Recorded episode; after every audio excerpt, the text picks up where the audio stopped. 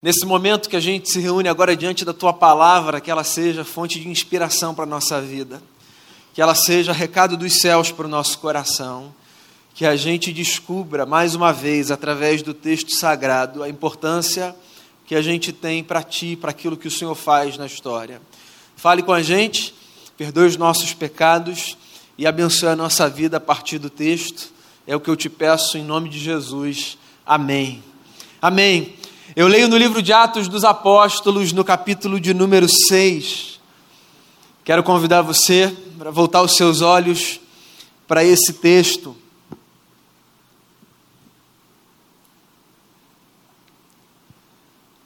Atos dos Apóstolos, capítulo 6. Eu leio do versículo 1 até o versículo de número 7.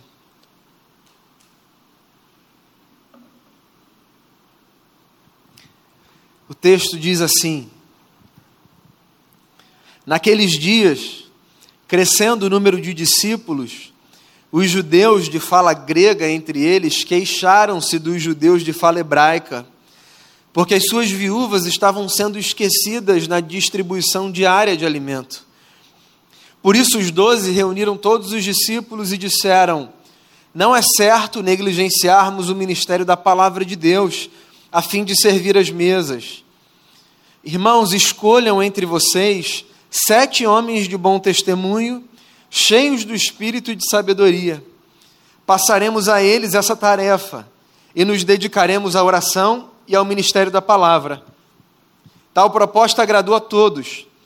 Então escolheram Estevão, homem cheio de fé e do Espírito Santo, além de Filipe, Prócoro, Nicanor, Timon, Pármenas e Nicolau, um convertido ao judaísmo proveniente de Antioquia. Apresentaram esses homens aos apóstolos, os quais oraram e lhes impuseram as mãos. Assim a palavra de Deus se espalhava, crescia rapidamente o número de discípulos em Jerusalém, e também um grande número de sacerdotes obedecia à fé.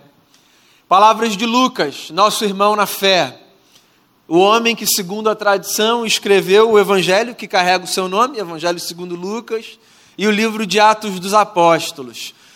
Eu não sei quanta familiaridade você tem com esses textos da Bíblia Sagrada. O livro de Atos dos Apóstolos, na Bíblia Sagrada, é esse compêndio histórico que registra os primeiros momentos da Igreja de Jesus. Esse movimento de homens e mulheres que dedicaram a sua vida ao Cristo depois que o Cristo vai para junto do Pai, eles se organizam para darem continuidade àquilo que aprenderam ao longo de três anos. E esses atos dos apóstolos e da comunidade que seguia as orientações dos apóstolos, esses atos se registram nesse texto que a gente tem na Bíblia, livro de Atos dos Apóstolos. E aqui nesse texto que eu li especificamente, a gente tem a documentação da primeira instituição do ofício de diaconia na história da igreja. E eu achei que seria um texto interessante pela nossa data, dia de eleição de diáconos. Mas muito mais do que para fazer uma espécie de dobradinha, sabe, e oferecer um texto que tem a ver com a Assembleia, eu acho que esse texto é importante porque esse texto coloca diante da gente a possibilidade da gente enxergar a força de um princípio que é um princípio sustentador da Igreja de Jesus. Existem alguns princípios que são sustentadores da igreja, ou seja, coisas sem as quais a igreja não pode ser igreja. Tem coisa que é dispensável. A cor da parede que a gente vai ter, se vai ser branca, preta, laranja. O tipo de música que a gente toca. A hora que a gente se reúne. A maneira como a gente batiza os novos convertidos. Quantas vezes por semana a gente se encontra? Todas essas coisas elas são discutíveis, dispensáveis, periféricas, mas há coisas sem, a, sem as quais nenhuma igreja pode ser chamada de igreja. E das coisas sem as quais nenhuma igreja pode ser chamada de igreja, uma delas é o ofício da diaconia. Não a instituição diácono, mas o ofício da diaconia o texto fala da instituição do diácono. Mas o texto só fala da instituição do diácono porque havia um ofício que antecedia, antecedia a instituição do diácono, que era vital para a igreja, o ofício da diaconia. Diaconia tem a ver exatamente com isso, sabe? Com essa disposição para o serviço. Literalmente a palavra significa isso. Diácono é aquele que serve.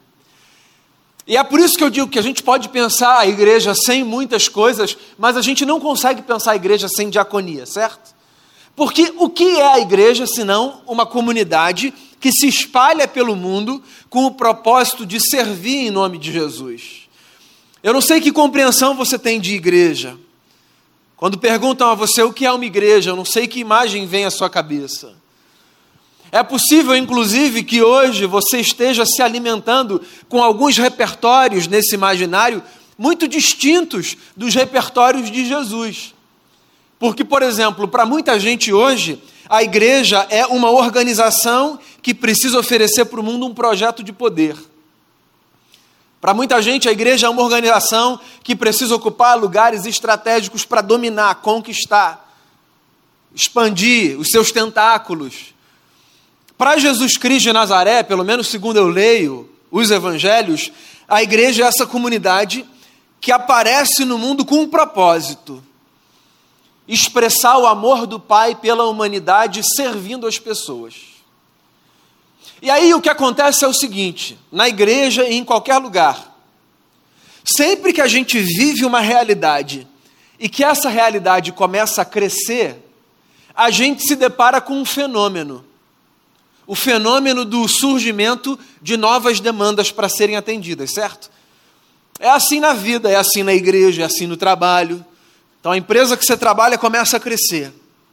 Novas demandas começam a aparecer. Na sua jornada individual, se você não trabalha numa empresa, trabalha sozinho, trabalha para si, você começa a dar passos, ganhar novos espaços, alcançar novos desafios, outras demandas começam a aparecer. E quando novas demandas aparecem, uma nova missão também aparece. Pelo menos na igreja especificamente é assim. O crescimento gera demanda nova. E a demanda nova gera da gente o desconforto de nos reorganizarmos para atendermos uma missão. Então tá aí uma definição de igreja para você. A igreja pode ser definida a partir dessa compreensão. Nós somos uma comunidade que vive com a consciência do surgimento de novas demandas, para que a partir do nosso serviço, essas novas demandas sejam supridas de tal forma que o nome de Jesus seja honrado e as pessoas sejam abençoadas. Está uma definição de igreja para você. O que a gente precisa pensar, por exemplo, enquanto igreja presbiteriana do recreio, que é esse pedaço pequeno da igreja de Jesus que nós somos. É que nós estamos aqui para vivermos com tal consciência e sensibilidade que a gente consiga identificar as demandas que surgem e que a gente consiga se organizar de tal forma que a gente supra as necessidades que essas demandas apontam, honrando a Jesus e abençoando a vida das pessoas. Se você prestou atenção na leitura do texto, porque a vida não é esse espaço de perfeição, por mais que a demanda tivesse acontecido, o serviço não estava sendo oferecido da melhor forma possível. Depois você pode ler o texto de novo. O que estava acontecendo é que, por causa do crescimento da necessidade de serviço prestado, brigas estavam acontecendo entre as famílias que eram assistidas pela igreja do primeiro século. E aí, esse recado chegou ao ouvido dos líderes. E os líderes disseram o seguinte: não é bom que nós abandonemos o ministério que nós já temos, de pregação do evangelho e de oração, para que essas demandas sejam supridas. Fica com esse negócio na sua cabeça, porque esse é um conselho interessante para a vida. Não é bom que nós abandonemos o que nós já estamos fazendo para que essas demandas sejam supridas. Por que eu estou dizendo que esse é um conselho importante para a vida? Porque às vezes, na afobação de atender as demandas novas que surgem na nossa vida, na nossa igreja, nessa afobação, no afã de dizer preciso resolver isso aqui, preciso abraçar esse negócio ali, às vezes a gente abandona coisas que são indispensáveis e que não devem ser abandonadas. Então aparece um negócio novo. E você diz assim: eu preciso fazer isso. Só que, como a gente não consegue fazer tudo, invariavelmente a gente vai ter que escolher o que a gente vai deixar de abraçar para abraçar o novo, certo? E às vezes a gente deixa de abraçar um negócio que é indispensável para a vida. Percebe como, mesmo que o texto fale sobre a organização dos diáconos na igreja primitiva, um negócio desconectado, distante do nosso tempo hoje, esse texto é um texto muito rico de princípios para a nossa jornada no dia a dia. Toma cuidado, quando aparecer um negócio novo para você e você tiver que abrir mão de alguma coisa, toma cuidado para você não abrir mão de um negócio que é indispensável na sua caminhada. Cuidado com esse negócio de sair correndo daqui para lá e dizer eu preciso resolver isso, eu preciso resolver aquilo. E abdicar de coisas que são fundamentais, coisas sem as quais a sua vida às vezes desmorona. Às vezes a gente corre numa direção e deixa para trás coisas que a gente devia carregar para a vida toda. E os apóstolos aqui no texto, eles tiveram essa sensibilidade. Eles disseram assim: ok, é importante que as viúvas sejam sustentadas. É claro que é importante. Alguém vai dizer o contrário acerca disso? Tem gente precisando de sustento, a gente precisa suprir essa demanda. Mas eles têm a sabedoria, a maturidade de dizerem assim: então a gente precisa de gente que cuide disso. Porque nós, os doze, eles estão dizendo, nós não vamos dar conta de tudo. Talvez esse seja mais um recado para você, viu? Super-homem ou Mulher Maravilha. Ninguém dá conta de tudo. Então vai devagar. Afasta de si esse ímpeto de querer resolver todos os problemas, responder a todas as perguntas, abraçar todas as coisas. Porque a vida é assim: abraçar um negócio aqui significa não necessariamente deixar de abraçar todos os outros negócios que estão ali. E seguir numa direção aqui significa necessariamente não seguir todas as outras direções que estão para lá. Não dá para a gente fazer tudo e às vezes nos falta essa sabedoria na vida. Tem gente que perde tempo, tem gente que perde energia, tem gente que perde propósito, projeto, querendo correr de um lado para o outro. E no final das contas, não se dedicou de maneira inteira, íntegra, a nenhuma delas. Porque fez um pouquinho aqui, fez um pouquinho ali, quis contribuir de um lado, quis contribuir do outro.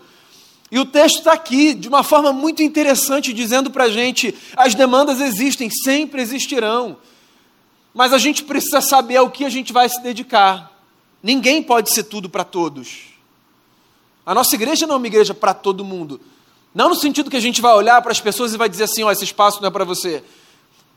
No sentido de que vai ter gente que vai olhar e vai dizer assim: sabe que eu não gosto muito desse negócio? Não, tudo bem, você não precisa gostar, é a nossa identidade, é a nossa cara. A mesma forma com cada um de nós, certo? O tipo de vida que a gente vive, o projeto que a gente abraça, a carreira que a gente escolhe vai fazer com que a gente deixe do lado de fora muitas outras coisas, tantas outras coisas. Na verdade, sempre tem mais coisa que fica do lado de fora do que que fica do lado de dentro. E esse afã de querer resolver tudo, ser tudo para todos, coloca a gente no lugar que é o lugar diametralmente oposto do lugar que a gente acha que a gente pode ocupar, porque quem quer ser tudo para todos acaba não sendo nada para ninguém. Então estão os apóstolos aqui, dizendo: ok, essas mulheres precisam ser atendidas nas suas necessidades. Mas nós não poderemos fazer isso, porque há um ministério que nos cabe, os apóstolos estão dizendo. Então, façamos o seguinte: escolhamos homens entre nós que nos representem nessa função. Então, os diáconos na igreja primitiva, eles surgem como esses homens identificados pela comunidade para se dedicarem a um serviço representando todo mundo. Isso é uma coisa bonita da igreja. Eu ocupo uma área específica na igreja. Eu sou pastor na comunidade de fé que você se encontra aqui hoje, ou pelo menos acompanha daí, não sei. Eu sou pastor dessa igreja. Eu não ocupo outros lugares tantos. Mas onde quer que eu esteja como pastor, eu represento essa comunidade. E onde quer que você esteja fazendo o que você faça em nome da comunidade, você representa também a comunidade.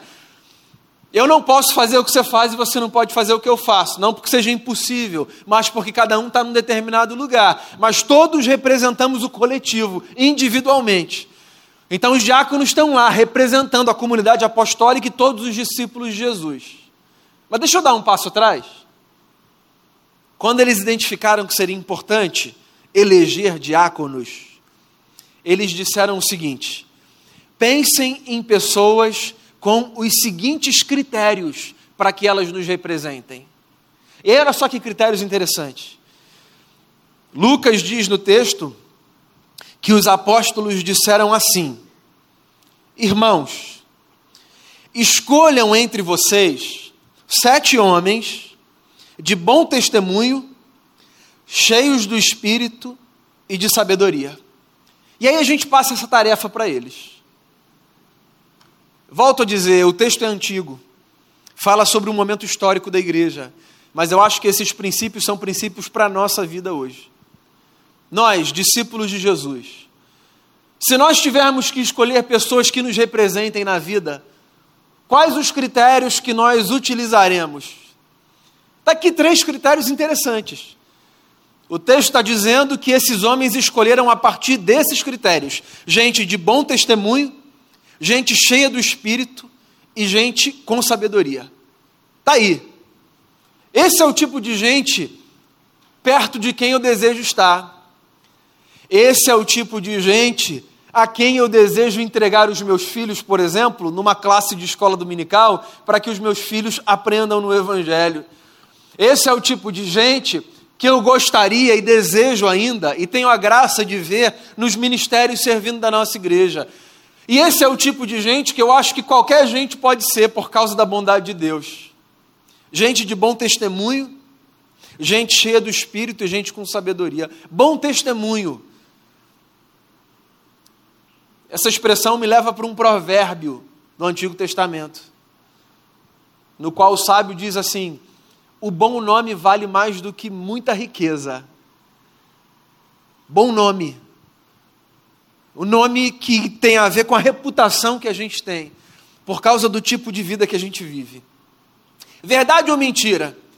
Que tem gente que tem uma vida extremamente organizada do ponto de vista financeiro, extremamente bem sucedida do ponto de vista da carreira, que parece, pelo menos, assim, navegar nas conversas com um repertório cultural invejável, mas é gente de quem a gente quer manter distância, porque a vida, a despeito de todo esse repertório aqui que eu apresentei, é uma vida assim tão feia da perspectiva do caráter, que você diz assim: não quero estar perto, não. Pais e mães, verdade ou mentira, que a gente olha para algumas pessoas e a gente diz assim para os nossos filhos: filho, não fica tão amigo, não, só joga bola na quadra. A gente, a gente estabelece distâncias né, para os nossos filhos de proximidade. E é interessante porque o critério que a gente estabelece de distância para os nossos filhos, de proximidade e tal, de amigos, tem a ver exatamente com a percepção que a gente faz, que pode ser muito equivocada, é verdade, do caráter que a pessoa tem, da família que essa pessoa vive, do ambiente no qual essa pessoa é educada. Por quê? Porque a gente sabe, no final das contas, que por mais que dinheiro seja importante, que uma carreira seja bacana e que é, uma, uma versatilidade cultural seja impressionante, poucas coisas são tão valiosas quanto bom testemunho. Então, na sua vida, escolha ser alguém de bom testemunho. Escolha ser esse tipo de gente sobre quem as pessoas falam assim, fulano, citando seu nome. Cara, que pessoa bacana, né? Não tenho nada para falar do fulano. Eu gosto quando eu ouço isso sobre algumas pessoas, sabe? Às vezes me falam assim, fulano, hein? Todo mundo gosta do fulano. Fulano é uma unanimidade. Eu acho que esse elogio é um elogio tão assim especial, sabe? Dessa gente que consegue ser uma gente querida. Uma gente para quem a gente olha, a gente diz assim, pô, que vida bonita, que vida inspiradora. As pessoas nos inspiram pela beleza da sua vida, muito mais do que pelo currículo que elas nos oferecem. Então estão aqui os cristãos do primeiro século escolhendo homens de bom testemunho. Então, procure ser uma pessoa de bom testemunho, procure ser uma pessoa de bom nome, procure ser uma pessoa para quem o sim é sim, o não é não. Procure ser alguém de valor. A gente cantou aqui a música antiga, né? Eu fui lá para a década de 90. Você tem valor, é um valor que é nosso, e que é nosso porque Deus nos fez com Ele. E a gente pode honrar esse valor cultivando valores. Gente de bom testemunho. Aí o texto também diz: gente cheia do Espírito Santo. Tá aí mais uma coisa que a gente precisa ser. Precisa ser. Gente que carrega com a vida essa potência divina. Gente cheia do Espírito Santo não é gente que vive necessariamente dentro de um estereótipo religioso, tá? É muito importante que a gente fale disso. Eu cresci na igreja presbiteriana. Hoje, inclusive, de manhã eu fui pregar na igreja presbiteriana que eu nasci, que é a igreja presbiteriana do Grajaú, na zona norte aqui do Rio de Janeiro. Então, como um presbiteriano de vida, eu muitas vezes ouvi pessoas dizendo coisas do tipo: vem cá, vocês não acreditam no Espírito Santo? Vocês já foram batizados com o Espírito Santo? Vocês não têm o Espírito Santo? E é claro, eu, eu já entendi de onde essa pergunta vem. Ela vem a partir de uma compreensão que, que, muitas vezes está no lugar da ingenuidade, tá? De que a presença do Espírito Santo, ela necessariamente tem uma caricatura específica. E essa minha fala, veja bem, ela não é uma crítica a uma tradição qualquer. Ela é só um questionamento dessa ideia de que o Espírito Santo, quando ele se manifesta na gente, ele se manifesta dentro de um estereótipo específico. Então, por exemplo, se é uma pessoa cheia do Espírito Santo, precisa necessariamente me colocar nesse lugar de fazer milagres ou de experimentar milagres, de vivenciar coisas sobrenaturais. Não necessariamente. Eu entendo particularmente que ser uma pessoa cheia do Espírito Santo, muito mais do que transitar por essas esferas que são importantes na vida, eu acredito piamente em todas elas. Eu acredito muito mais que ser uma pessoa cheia do Espírito tem a ver com ser um tipo de gente em quem o fruto do Espírito, que Paulo descreve na carta aos Gálatas, cresce dia após dia. Muito mais do que uma pessoa cheia de dons espirituais, eu acho que uma pessoa cheia do Espírito é uma pessoa cheia de amor, de bondade, de benignidade, de mansidão, de paciência, de domínio próprio. Se você olhar, por exemplo, é muito curioso, no Novo Testamento, a carta que mais menciona dons espirituais é a carta que Paulo escreve para a comunidade de Corinto. Era uma igreja cheia de dons, cheia de dons a ponto de Paulo dizer o seguinte: vamos tentar organizar esse negócio, quando tiver um exercendo um dom, que o outro espere um pouquinho. Então eu fico imaginando a comunidade de Corinto, enquanto esse espaço assim de proliferação de dons, sabe? Era dom atrás de dom, dom atropelando dom. E aí Paulo tenta organizar esse negócio. Mas sabe o que é curioso no texto? Se você conhece o texto sagrado, você vai saber do que eu estou dizendo. Ao mesmo tempo que aquela igreja era a igreja onde mais aparecia dom, aquela igreja também era a igreja mais enferma do Novo Testamento, mais criticada pelo apóstolo. O que me faz pensar que a quantidade de dons no seio de uma comunidade não reflete necessariamente a maturidade dessa comunidade no espírito. Porque nós podemos ser cheios de dons aqui, naturais e sobrenaturais, e sermos extremamente infantis no exercício dos nossos dons. O que me faz acreditar mais e mais que o que faz da gente gente cheia do Espírito Santo é a graça de vermos o fruto dele crescendo na nossa vida. Então, quanto mais você amar, isso provavelmente sinalizará que mais cheio do Espírito você estará. Quanto mais paciente você for, isso provavelmente sinalizará que mais cheio do Espírito Santo você estará. E quanto mais domínio próprio você tiver, e quanto mais manso você for, e quanto mais bondoso você for, possivelmente mais o Espírito Santo estará manifestando a sua graça dentro de você. Eu quero ser gente desse tipo, de bom testemunho, cheio do Espírito. Num português claro, para quem não versa no repertório religioso, eu acho que ser cheio do Espírito é ser o equivalente do que algumas pessoas que não versam nesse universo discernem quando dizem assim: Cara, que coisa bacana que tem dentro de você. Você tem uma energia, uma presença diferente. Você é uma pessoa do bem. É engraçado, né? A gente vive tanto em igreja que tem um repertório que já é nosso. E, e, que às vezes distancia a gente de quem está fora e a gente não consegue entender algumas coisas. Ou a gente tenta corrigir pessoas oferecendo para as pessoas um repertório que é nosso, interno. Para com essa noia de querer corrigir o repertório do outro. Deixa o outro falar do jeito que ele quiser falar. Tenta discernir o que o outro está dizendo. Pode ser muito bacana e você está preocupado com a palavra que ele está usando. Então a quantidade de gente que diz assim, que energia bacana, cara, que você tem. Fala, obrigado, Senhor, por essa energia bacana. Que, que haja cada vez mais energia bacana na gente. Pô, que legal que você é uma pessoa do bem, você é uma pessoa boa. Você tem Deus, você tem luz. As pessoas usam expressões diversas, né? Ok, deixa as expressões para lá. Elas são secundárias diante do fato que é. Percebe que a gente pode viver um tipo de vida que as pessoas veem Deus na gente? Então, ser cheio do Espírito é viver um tipo de vida tão bonita que as pessoas conseguem ver Deus na gente. E eu desejo que as pessoas vejam Deus na gente quando a gente trabalhar, quando a gente conversar no condomínio, no elevador, na portaria do prédio, na rua, que as pessoas olhem para a gente e elas consigam resgatar, mesmo no dia difícil, um sorriso que elas têm, mas que elas não estão conseguindo entregar, porque a vida está difícil. E aí passa você, um homem de Deus, uma mulher de Deus do lado, e você muda a sorte do dia daquela pessoa só com um sorriso, com um bom dia, com um Deus te abençoe. Porque a igreja é essa comunidade que se propõe para servir o mundo a partir desse lugar de gente de bom testemunho, de gente cheia do espírito e de gente com sabedoria. Esse é o terceiro critério que eu acho que a gente deve utilizar para escolher de quem a gente está perto, em quem a gente se inspira e que tipo de gente a gente quer ser. Gente com sabedoria. Busque ser sábio. Acredite nisso. Sobretudo num tempo como o nosso. Esse discurso já está virando um discurso repetido meu. Peço licença aqui, tá?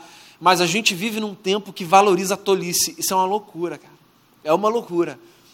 A tolice virou uma virtude num tempo como o nosso. A tolice, ela é partilhada como se ela fosse um tesouro. Parece que antigamente os tolos tinham vergonha de expor a sua tolice. Pois hoje a sensação que eu tenho é que as pessoas exibem a sua tolice como se ela fosse um troféu. Mas esse mundo é um mundo carente de sabedoria, então busque ser uma pessoa sábia. Tiago, irmão de Jesus, escreveu uma carta, está lá no finalzinho da Bíblia. E Tiago disse assim: ó, se você deseja sabedoria, peça a Deus, porque Deus dá sem medida. Eu acho lindo isso. Tiago diz assim: não é que Deus dá um pouquinho, sabe? Diz aí, toma aí, só um pitadinha. Ele diz assim: Deus dá sabedoria sem medida. Então, quando você tiver assim nesses momentos da vida em que você não sabe para onde você vai, que decisão tomar, peça a Deus sabedoria. Mas não peça a Deus sabedoria apenas nas suas orações, desse tipo, Senhor, me dê sabedoria, ah, como se uma luz fosse acender na sua cabeça. Desfrute dessa bênção que é a igreja, porque a igreja é uma bênção por isso. A sabedoria que a gente acha que vai cair como um rio dos céus, ela está do nosso lado. Então você é um casal menos experiente, você está precisando resolver um dilema conjugal, pô, conversa com um casal mais experiente. A igreja reúne gente com fases diferentes de vida. Olha para alguém e diz assim: tá aí, quero trocar uma ideia com aquela pessoa. Eu acho que essa pessoa já viveu isso nessa área. E aí você está começando a caminhar na sua profissão. E aí na comunidade onde você está, tem alguém que tem os mesmos valores que você, já tem uma estrada vivida. E você está lá fazendo oração, dizendo: Senhor, me dá sabedoria. A sabedoria está ali do teu lado, cara. Final do culto, você vai descer na cantina, comida maravilhosa. Já estou fazendo a propaganda aqui, adiantando o anúncio. Aí tem umas mesinhas lindas ali embaixo agora, cara. Tem uma planta linda que deu uma cara aconchegante. Tem foto. Aí você vai sentar na mesa daquela pessoa. E você vai dizer: dá licença, eu soube que você é da minha área, né? Posso te fazer uma pergunta? Você pode me ajudar? Sabedoria é isso. Sabedoria não é só esse negócio que vem dos céus direto, não é uma luz que a gente recebe, é uma pérola que a gente partilha. Quando a gente se abre, como resultado dessa compreensão de que de Deus a gente aprende através da vida do outro.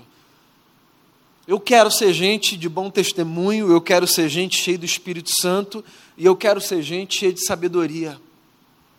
Porque quando a igreja vive assim, com bom testemunho, cheio do Espírito Santo e com sabedoria, sabe o que acontece?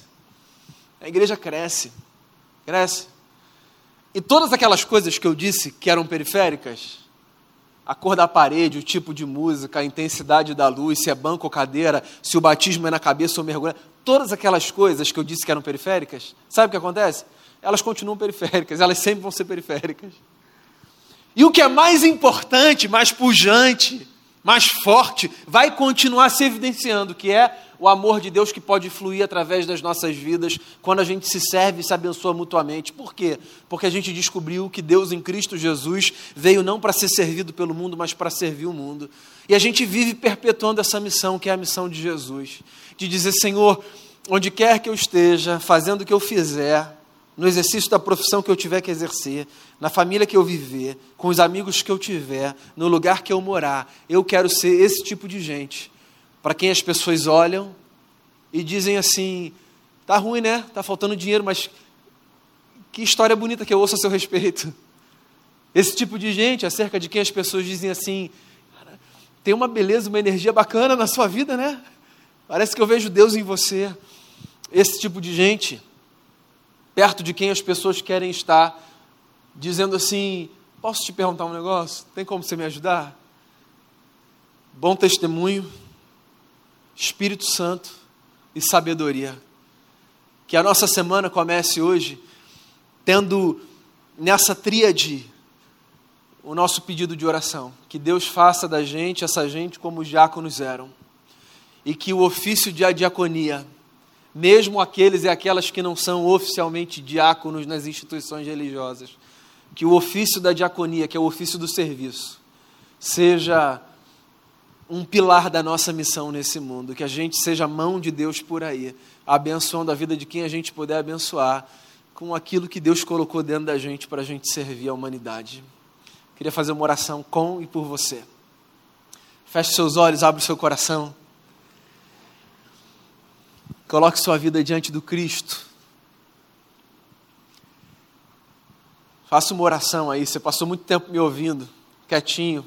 Faz uma oração aí no seu lugar. Você e Deus. A oração que você souber fazer, a oração que você precisar fazer, a oração que você quiser fazer. Com a palavra que você quiser usar.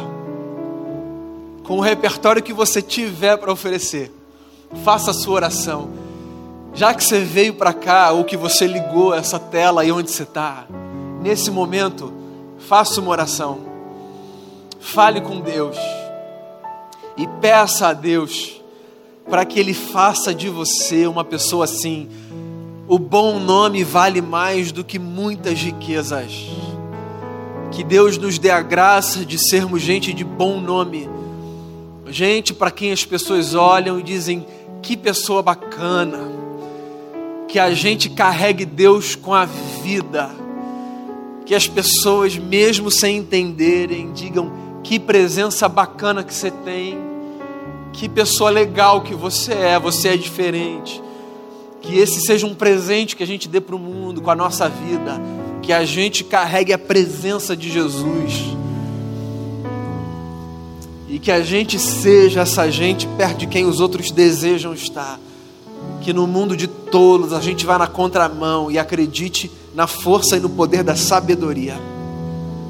Jesus, eu estou aqui com os meus irmãos e irmãs, diante de Ti em oração, pedindo ao Senhor, nos dê essas três dádivas, nos dê um bom nome, nos dê uma companhia divina do lado de dentro e nos dê essa pérola preciosa que é a sabedoria. Nos cerque de pessoas assim, mas faça também de nós pessoas assim. Mais uma vez eu te agradeço pelos diáconos que foram reeleitos neste dia por esta igreja local. Mas mais do que isso, eu te agradeço porque há 24 anos nós temos entendido que nós estamos aqui não para sermos servidos pelo mundo, mas para servirmos o recreio. Então, faça de nós uma comunidade que continua a acreditar no poder da, da diaconia, na dádiva da diaconia, e que a gente se ofereça no mundo como parte dessa comunidade que está por aí, dizendo: Deus é bom, Deus é bom, Deus ama, e Deus e Deus resolveu morar dentro da gente.